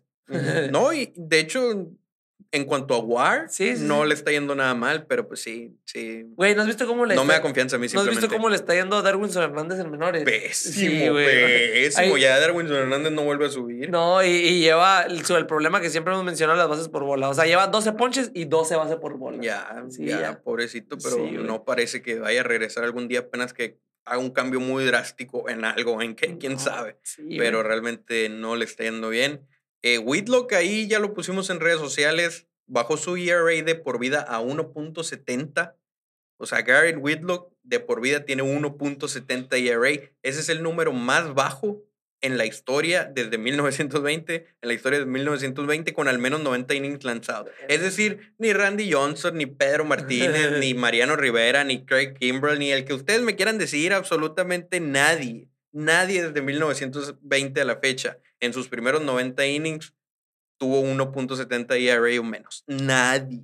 Garrett Whitlock, el regalito de los Yankees. El regalote, el mejor acierto de Bloom, así como ahorita decíamos, el Matt Barnes es el error de Bloom, Garrett Whitlock es a la madre. O sea, lo envidian todos los gerentes generales por haber visto eso. Sí, sí, qué cabrón, ¿no? O sea, va a estar, es, es algo, no sé, güey, es un... ya, ya, con ese acierto Bloom le puedes quitar los errores que haya tenido. ¿Y cuáles? O sea, ya para mí, para mí hasta ahorita el único error ha sido esa extensión de Matt Barnes. Muchos dirán que el cambio de Renfro, la neta, no es un error. No está ayudando al equipo ahorita, pero ese cambio no es un error. Y por ejemplo, mucha gente eh, diciendo eso que Jackie Bradley, están comparando a Jackie Bradley con Hunter Renfro. No los tengo, o sea, no mames. ya sabíamos que Renfro iba a batear mejor que Bradley. y deja tú, güey, deja tú. Renfro ha tenido dos buenos juegos eh, y, y, y, tuvo un pésimo inicio de temporada. Y Jackie Bradley eh, está teniendo la temporada que siempre tiene, eh, pero con el DRS4. Con muy buena defensa. Ya, ya nos ha, nos ha eh, capaz si no tuviéramos nueve ganados, tuviéramos cinco. o, más, quién sabe, pero el caso es que no, es inútil compararlos, pues, porque el cambio no fue por Jackie Bradley. Sí, güey. Como le decimos, Jackie Bradley fue una carga, fue algo negativo, se podría decir, por el contrato que trae. Vinelas lleva siete jonrones en menores. Están haciendo giras Vinelas y Hamilton y dirán, pues no pueden ayudar al equipo ahorita, pues no, pero verás en dos, tres años, ya sea que estén en el equipo o que los cambien por algo chingón volvemos, a lo, volvemos a lo mismo, güey. Estamos hablando de que, de que, de que no se está saliendo de su, de su línea eh, Jaime güey. No le importa que los fanáticos estemos sufriendo ahorita, no le importa él. Porque sabe que después todos lo vamos a amar. No, mami, yo, ya lo, yo, lo, amo. Ah, no, por, supuesto, pero hay yo creo que un porcentaje grande todavía de gente que lo odia. No, sí, pues ahorita, ahorita todo el mundo lo odia. O sea, es más la gente que lo odia que la gente que. que, Sí, sí, he visto comentarios de gente que sí, sí le sabe. sí, pero es, poca. Sí, es, poca en realidad la gente. Los que, entienden el plan de Bloom. Ajá, los que entienden el plan de Bloom. O sea, que mucha gente, eso que te digo, de que me acuerdo cuando teníamos gerentes generales de verdad y ponen allá Dave Dombrowski, que cabrón. Cabrón. Sí, güey. O sea, no fue malo, pero. Ya lo explicamos. Pero ya lo explicamos. Entonces, eh, antes de hablar de los, de los próximos juegos, ¿qué te parece si hacemos de una vez el top 10 de los jugadores del mes? Ok, adelante. Empezamos. ¿Quiénes, quiénes tenemos? Dejé a dos fuera que pudieron haber estado en el top 10, a Rich Hill y a Tanner Houck. Por los resultados, digo, a Rich Hill tal vez no le ha ido tan bien como muchos eh, dicen y es cierto, pero pues a como está el equipo ahorita, eh, ha sido de los mejores. Y a Tanner Houck también le ha ido bien cuando ha estado, pero lo dejé fuera porque la neta que no haya estado vacunado sí nos quitó de perder un juego en Toronto. Sí, sí, sí, lo estamos, Entonces. Ajá, así como no lo castigaron los Red Sox, nosotros sí. Entonces, los 10 que me quedan sin ningún orden en particular son cuatro bateadores y seis pitchers, lo cual era de esperarse. Ajá, sí, claro. Rafael Devers, Alex Verdugo, JD Martínez, Sander Bogarts, Nathan Ovaldi, Hansel Robles, Matt Stram, Michael Waka y Garrett Whitlock. Ok. Eh, ¿A quién pones tú en, en, décimo? En diez. Qué difícil. Eh. Mira, simplemente, simplemente porque se perdió muchos juegos, pondría a JD en el 10. porque, o sea, sí. Cuando estuvo, estuvo bien, pero se perdió un chingo de juegos. se me hace bien ponerlo ahí de Martínez de 10. Ha bateado cuando ha estado, pero se le ha extrañado. Sí, se le ha extrañado, nos ha hecho mucha falta. Y yo me voy con el que sigue, con Alex Verdugo. Me, el 9. Ajá, sí, porque ya no está también como estuvo al principio, pero eh, como tú dices, eso del, del, de que hubiera bateado 300 y feria, todo eso, no lo batió. Se ha visto un poco impaciente eh, bateando, güey, ha estado ahí medio, medio. Yo sí me iría en el 9 con, con. Lo vamos a poner ahí. Fíjate, yo se hubiera dejado a Dougie para más adelante porque su defensa ha estado excelente. sí, sí, sí. Con el bat, aunque dices, ahorita está una mala racha, pero o sea, sigue siendo el líder en home runs, tiene sus RBIs eh, y demás. Pero bueno, no se me hace tan descabellado ponerlo 9 a aunque creo que merecía un poquito mejor. En el número 8 voy a poner a Hansel Robles. Creo que ha hecho un, un trabajo muy bueno como cerrador o como sea que se le haya necesitado realmente solo tiene una mala salida, fuera de eso ha estado bien. Eh, pero pues también eso te habla de que los que quedan en el top han estado también bastante bien. Ha sido uno de los jugadores más destacados. Y fíjate de que mucha gente se quejara cuando Boston lo tuvo de vuelta. Ahorita está en el número 8 de los jugadores más importantes del mes. No, sí, sí, más. O sea, para mí estoy totalmente de acuerdo con eso.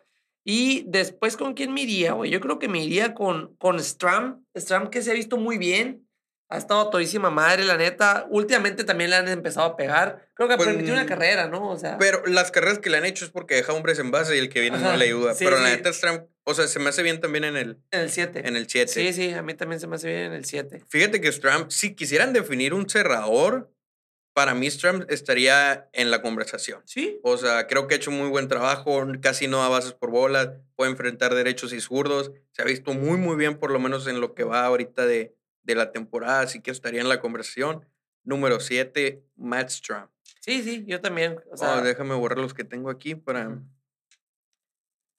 A ver, nos quedan Devers, Sander, Evaldi Waka y Whitlock. Simón. ¿Quién pones en 6?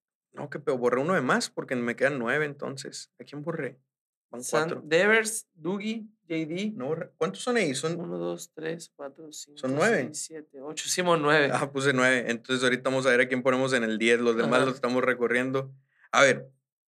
Ponemos a Rich Hill en el 10 entonces. Sí, porque no se vacunó Hawk. Ajá, porque no se vacunó Hawk. Vamos a dejar a Rich Hill en el 10, JD en el 9, Dougie en el 8, Hansel en el 7 y Strum en el 6. Me gusta. Ok, ya, No, ya nos regresamos. Ok.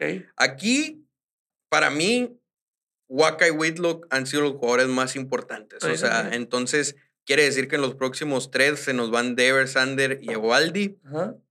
Mm, voy a poner a Devers. voy a poner a Devers. Creo que aunque está en una racha ahorita de hits, aunque trae buen promedio, creo que desde el home run contra Tampa Bay hace ya más de una semana no ha hecho nada clutch. O sea, ha, desaparecido en los turnos importantes. Está bateando promedio y todo, pero creo que no ha ayudado tanto al equipo a ganar sí se me hace bien que esté por encima de los otros porque su defensa ha estado muy bien. Es lo que te iba a decir, es, el punto que quería tocar. Su, o sea, ahorita si hoy se acaba la temporada, Rafael Devers es candidato al guante de oro. Sí, vale madre, no lleva ningún error. No lleva ningún error y las jugadas que ha hecho han estado bien pasadas de lanza. O sea, de que trabajó su guante en el offseason, lo trabajó, claramente. Y, y es el opuesto con Sanders. Sanders también está batiendo muy bien, pero ya lleva cuatro errores. Sí, entonces, eh, pero está bien Devers ahí porque siento que tiene rato que no ayuda al equipo a ganar como tal, como lo han hecho los otros que nos quedan en la lista. Exactamente. Después, ¿a quién ponemos? ¿A Sander Bogarts?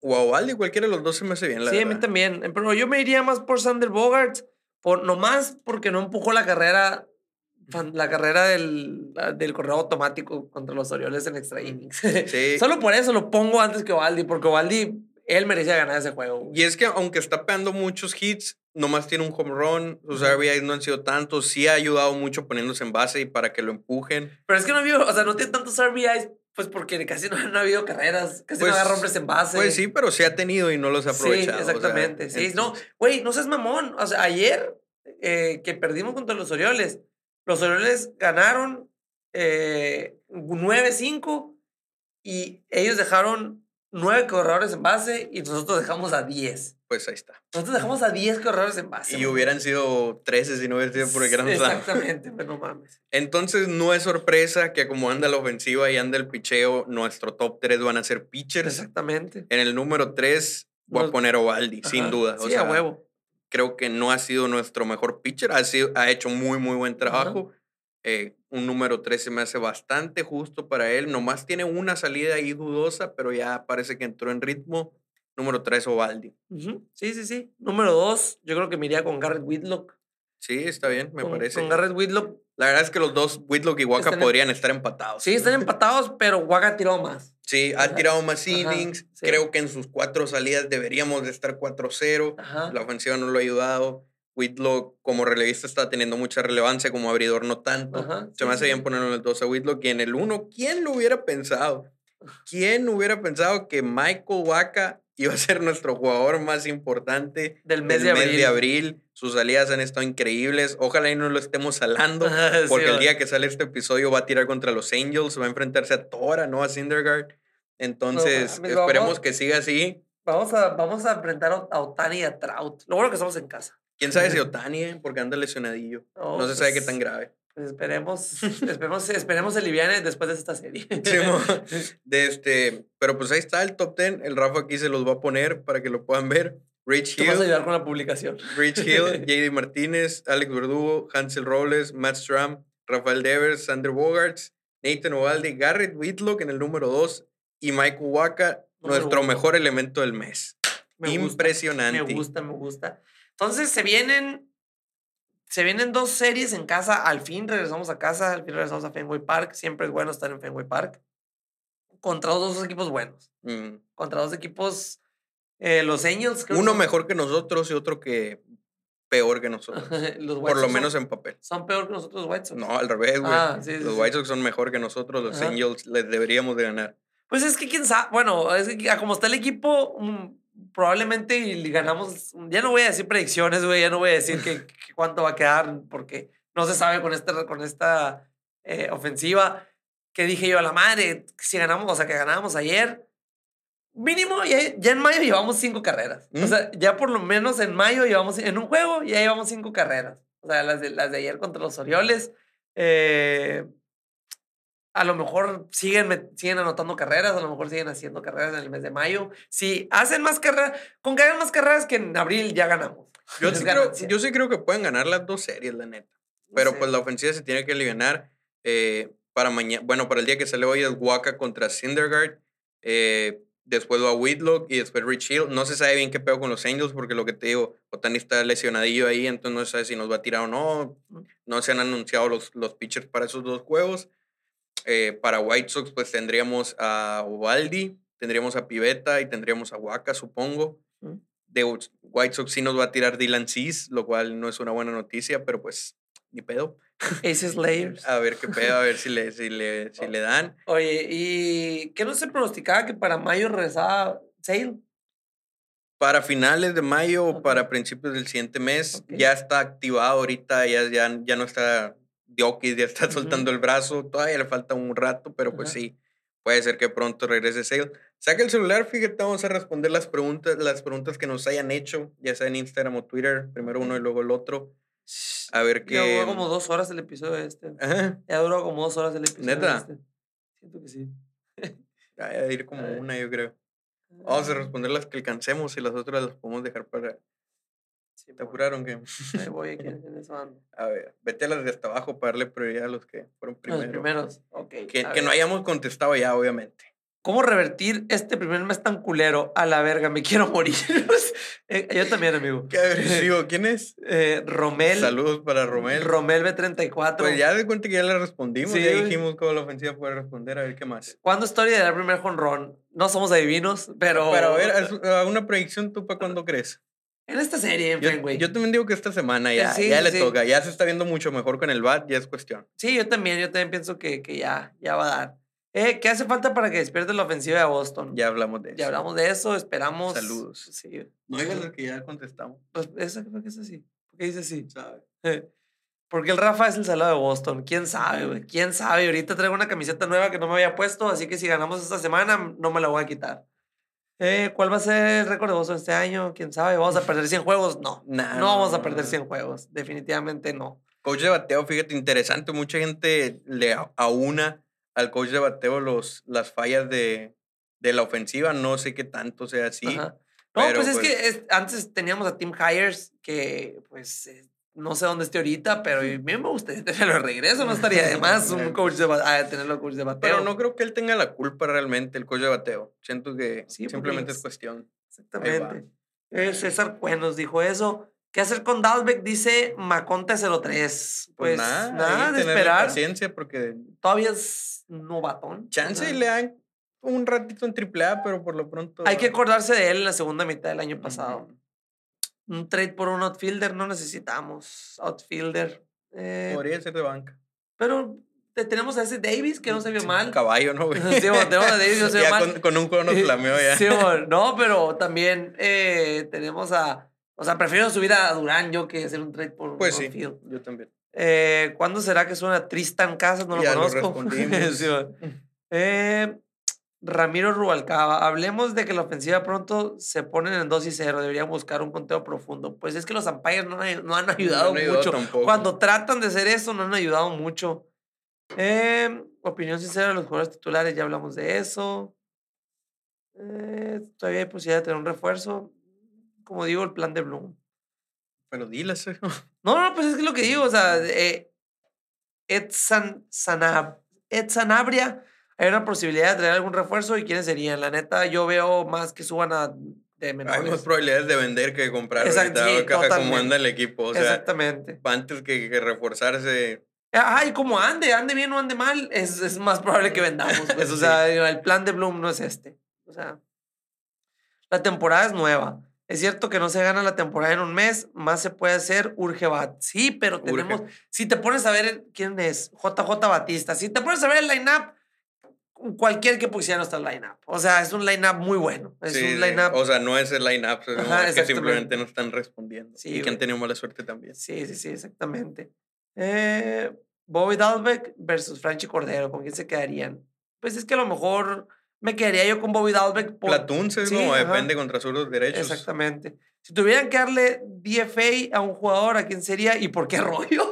Arroyo. ¿Y por qué Arroyo? Dice Valentín Medina. Ah, Arroyo le haría DFA. Sí, bueno, o sea, quién le no, dice, si tuvieran la, oportunidad de darle DFA a un jugador, ¿a quién sería? ¿Y por qué Arroyo? o sea, yo le haría Matt Barnes. O sea, Matt Barnes. Yo de Sawamura, yo creo. Nadie lo iba a agarrar, yo sé, a Matt Barnes, pero a Sawamura tú. Sí, me hace que sí. Sí. ¿Creen que de pronto le den la oportunidad a Orlando Hernández? No, no la veo posible. No, en todo caso a Conor Wong. Ajá, Conor Wong, pero Cristian Vázquez se queda todo este año, si es que no lo cambian. Eh, Cristian Vázquez y Plawecki, que maneja bien los pitchers.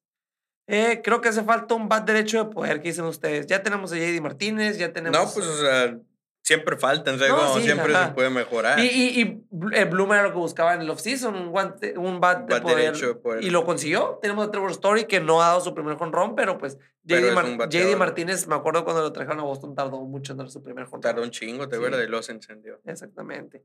¿Qué opinan de que Valdés le han bajado a AAA? Saludos desde Puerto Rico, muchachos.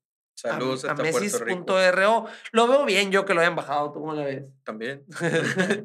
Eh, ¿Qué ha pasado con el futuro de Bogarts o de Evers? Muy probablemente se quede nomás de Evers. Eso es lo, lo más. La predicción. La predicción es lo más inteligente. Bogarts es un veterano que va a pedir mucho dinero. Y pues nosotros vamos a tener Story por seis años, así que no se ve. Si Sander Bogarts acepta lo que le ofrezca Boston, pues se queda, pero. Pero si es cierto que anda pidiendo 34 millones, pues, pues, Boston no se los va. Ajá, y la prioridad va a ser Rafael Devers. Y el pitcher. Sí. Omariño, 16. ¿Cómo cuándo creen que la ofensiva despertar? Eso queremos saber todos. A ver, pero eso no te entiendo. Vamos a verle. Eh, se ve el equipo muy apático, dice Luis Ayala. ¿Se te hace? No, yo veo que no. O sea, cuando dan jonrón, el carrito de los jonrones lo, lo josean, se ve que se están divirtiendo, se ve que lo que no les está saliendo es el juego. Robinson Cano para Boston, lo hacemos primera base, ¿qué tal? Dice Ángel Bernabé. No, que no, o sea, no quisiera para empezar, son como 30 millones de dólares, ¿no? 30.5 millones. O sea, tendrías que esperar a que pase waivers. Sí, no mames, ¿no? O sea. Y a intentarlo firmar como agente libre. Y no, y, no, o sea. Yo, o sea, güey. No batea, güey. O sea, en 2020 no. jugó, el año pasado, este año no estaba, perdón. 2021 no jugó, este año no estaba, no estaba bateando. No, y aparte a mí, me sacaría los ojos. El Rafa del 2010 no le gusta eso. O sea, que cuando yo me peleaba con la gente que Pedro es mejor que Robinson Cano, hijo de tu O sea, yo no quise tener a Robinson Cano en Lo único chilo sería que se la rife y los Yankees de castren de ver a Cano en sí, Exactamente. O sea, que, que, que mate a los Yankees él, ¿no? A Que se ver, acuerde del short Porsche. ¿qué más no hemos contestado? ¿Dónde puedo comprar mercancía, en especial los jerseys, porque quiero el del City Connect? Pues en la página de En la, MLB. en la página de MLB o en el de la de los Red Sox. Ahí no se vaya, no se equivoque. Yo una vez pedí una por eBay y me llegó una pirata. O sea, tiene que ser eh, la página oficial. Eh, a ver, ¿qué más? ¿Qué más? ¿Qué más? ¿Qué más? Vamos a ver, algo que no haya. A ver, Víctor Telles, ¿quién debe salir de la alineación? Es que nadie, güey. O sea, en realidad todos están jugando. O sea, no hay nadie que saquen por completo y yo no, yo no, no. JBJ no lo saco por su guante. Ujú. Sí, es que, o sea, JB ahorita se nota mucho que no está aportando porque todos los demás no están aportando. Ajá, sí. Pero, o sea, si tu noveno bat no batea, no hay tanto pedo. O sea, es como. Pero es por eso, porque el resto de la lineup no responde. Dice Luis Ángel Torres, quiero saber qué piensan de Story y su adaptación. Pues le está costando claramente, Sí. claramente no, no sabe todavía bien. O sea, es, es muy diferente, tiene toda su carrera tirando a primera desde el shortstop. Obviamente le está costando la adaptación a segunda, pero pues es cuestión de tiempo para que ya se haya el 100. Y con el bate está mejorando mucho. O sea, a comparación de las primeras tres series, no sé, ha mejorado muy cabrón. Entonces, creo que va bien, creo que va en ritmo story. ¿Qué más? A ver. Oscar Cepeda puso como cuatro cosas, algo que no habíamos puesto. A ver. Vaya, esto ya hablamos. Ya hablamos. Si para el All-Star no estamos jugando para 500 o más, ya podernos- podemos irnos despidiendo. Pues sí, porque vamos a vender. Sí, a no mames, empezar. vamos a vender. Ánimo Nación, saludos Oscar. A ver, en Twitter, ¿qué hay? Síguele. viendo. Ah, eh, ¿Qué pedirían en un cambio de JD o Sander por el Boston? prospectos. Sí, prospectos. Sí, la neta. Prospectos. Eh, ¿Cuándo van a subir a casa? Ya. Ya hablamos. El episodio de resumen que la culpa de desempeño. No, tampoco. No ¿Qué le- está pasando con Devers? Devers está muy bien. Emma. No le atinó a nada a Carlos Morales. Sí, bueno, eh, Saludos. ¿Qué más? eh, Emma Corrigan, Corrigan. ¿A qué se debe el comienzo tan inestable y lento? Todos queremos saber eso. Todos queremos saber eso. O sea, lo que decíamos, pues de por sí la ofensiva anda mal. Todavía se está viendo peor por la Sí, mala es- suerte y todo E- eso. Esta pregunta, fíjate, es interesante. ¿eh? Pedro 11 Pedrín nos pone: eh, ¿Quién creen que mantenga mejor rendimiento a lo largo de la temporada? ¿Whitlock o Waka? Whitlock. Yo digo que Whitlock. Sí, también. fácil, o Sí, sea, Waka está Waka- demasiado bueno para ser verdad. Sí, o sea, Waka nos está demostrando mucho, pero yo dudo. Qué buena pregunta de Sí, Pedro, sí, eh, sí. Qué buena pregunta. Sí, sí, Pero Pedro, te sí. quiero felicitar, Pedro, por esa Sí, pregunta. Saludos a Pedro, pero yo la neta sí confío más en que siga su nivel. Whitlock. Whitlock. Sí, es que Whitlock. O sea, obviamente Whitlock- a lo mejor no con 1.70 Ajá. ERA de por vida, a lo mejor le sube, pero pues no confío en que Waka va a estar tirando No, tan bien. no, no, no. Y, aparte, Whitlock nos está demostrando desde el año pasado, desde el día uno que subió. O sea, que Sí. subió que. ¿Quién es ese Whitlock? Ay, qué bien tiró. Y haciendo leña. Sí, a huevo, y no parado. ¿Qué más? Eh, la, pro- la problema de la ofensiva con el coach de bateo o solo es un slump. Pues yo digo que es un slump. Es un slump, sí, yo también pienso lo mismo. Espero que no sea cosa de bateo. Sí, ajá, huevo. Eh, ¿Cuánto va a durar la paciencia para Dalbeck? Va a durar mucho. Va a durar Espérate, mínimo unos bastante. cinco años. No, no tanto, pero sí va a durar un rato. Va a durar como duró Michael Chavis. es Sí, como Michael Chavis sí le tres dos, años, tres güey, sí. temporadas. Sí. Eh, que le está, no está yendo tan mal a Chavis. Sí le está yendo mal. Muy mal comienzo por el equipo y es peligroso, sí. ¿Hasta cuándo cortarán a Brasier y Barnes? Este, lo veo muy cabrón. A Barnes, A Barnes. casi imposible. eh, ajá, Barnes, si lo ponemos en DFA, nadie lo va a agarrar. Y Brazier, pues como dijimos, está mejorando. Tendríamos ¿Este que aquí dice aquí? Eh, hablen de lo que nos espera en la temporada, objetivos del equipo, pronóstico, etcétera. Ya Obje- objetivos del equipo, pues del equipo quedar campeones, de la organización reconstruir. Ajá. Pronóstico, pues antes de la temporada yo no los veía ganando la división, obviamente ahorita menos, Ajá. pero yo todavía creo que se pueden meter a playoff, la neta. Sí, pues es que aparte con el, tan- con el playoff alargado. Aunque hay muchos equipos que están. Estas series, por ejemplo, son claves, sobre todo contra los Angels, Ajá. porque los Angels de seguro van a andar, van a andar peleando el wild card al final. Sí. Entonces, ganarles a ellos es muy importante. A los White Sox, pues igual le van a ganar su división. Así es. Son y todavía. son todas. Es que las demás ya también no eran repetidas o ya las contestamos. Ajá, exactamente. Y saludos, tenemos Ya para saludos. cerrar, tenemos saludos para Hugo Humberto Ríos de Metepec, Estado de México. Nos compró una camiseta ahí, entonces su saludazo. Sigan Muchas gracias por el apoyo. Eh, ustedes no pueden ver, pero ya tenemos más cosas aquí en el estudio, mucha más espuma acústica para que Sí. se escuche mejor el audio. Ahí vamos, poco a poquito, poco a poco, entre más nos ayuden, pues mejor va la calidad y el contenido. Ya se la saben. En lanacionboston.com pueden pedir su camiseta de la Nación, la oficial. Y este, pues ya saben, síganos en nuestras redes sociales. En todos lados estamos como La Nación Boston, en Twitter, en Instagram, en TikTok, en Facebook, en YouTube, en todos lados. Y si les gustó el video, denle like, suscríbanse al canal, pásenselo a sus amigos que le vayan a los Red Sox. Si no, si no odian a los Red Sox y les gusta el béisbol, pásenselo a ver si pensamos igual ahí, como la vean. Y pues nada, sería todo. Sería todo. Entonces, pues a ver cómo nos va esta semana. Ojalá mejor, porque peor está difícil. Este mes, este mes. Ah, no, pues esta temporada. Sí, no, pues, sí, pero, pues, pero, me refiero a que va a pasar una semana y el siguiente esperemos episodio. En toda la temporada no tener un mes como el que tuvimos abril. Obviamente, porque si tenemos otro ya valió madre. Exactamente. o sea, ya, ya tenemos que mejorar. Porque si no, olvídense, váyanse despidiendo de JD Martínez, de Sander Bogarts. De... Del Sander sí, de JD quién sabe. Pues JD Martínez es agente libre también. Pero a lo mejor él sí lo retienen. Yo digo que si JD Martínez lo hubieran pensado en cambiar, o sea, si no estuvieran pensando en renovarlo, se me hace que ya lo hubieran cambiado, la verdad. Pues sí, sí, cierto, tienes razón. Entonces, quién sabe. Board sí. Vayan despidiéndose de él. Nos quedan pocos días, sí nos va mal. Pero bueno, muchísimas gracias. Ahí nos vemos.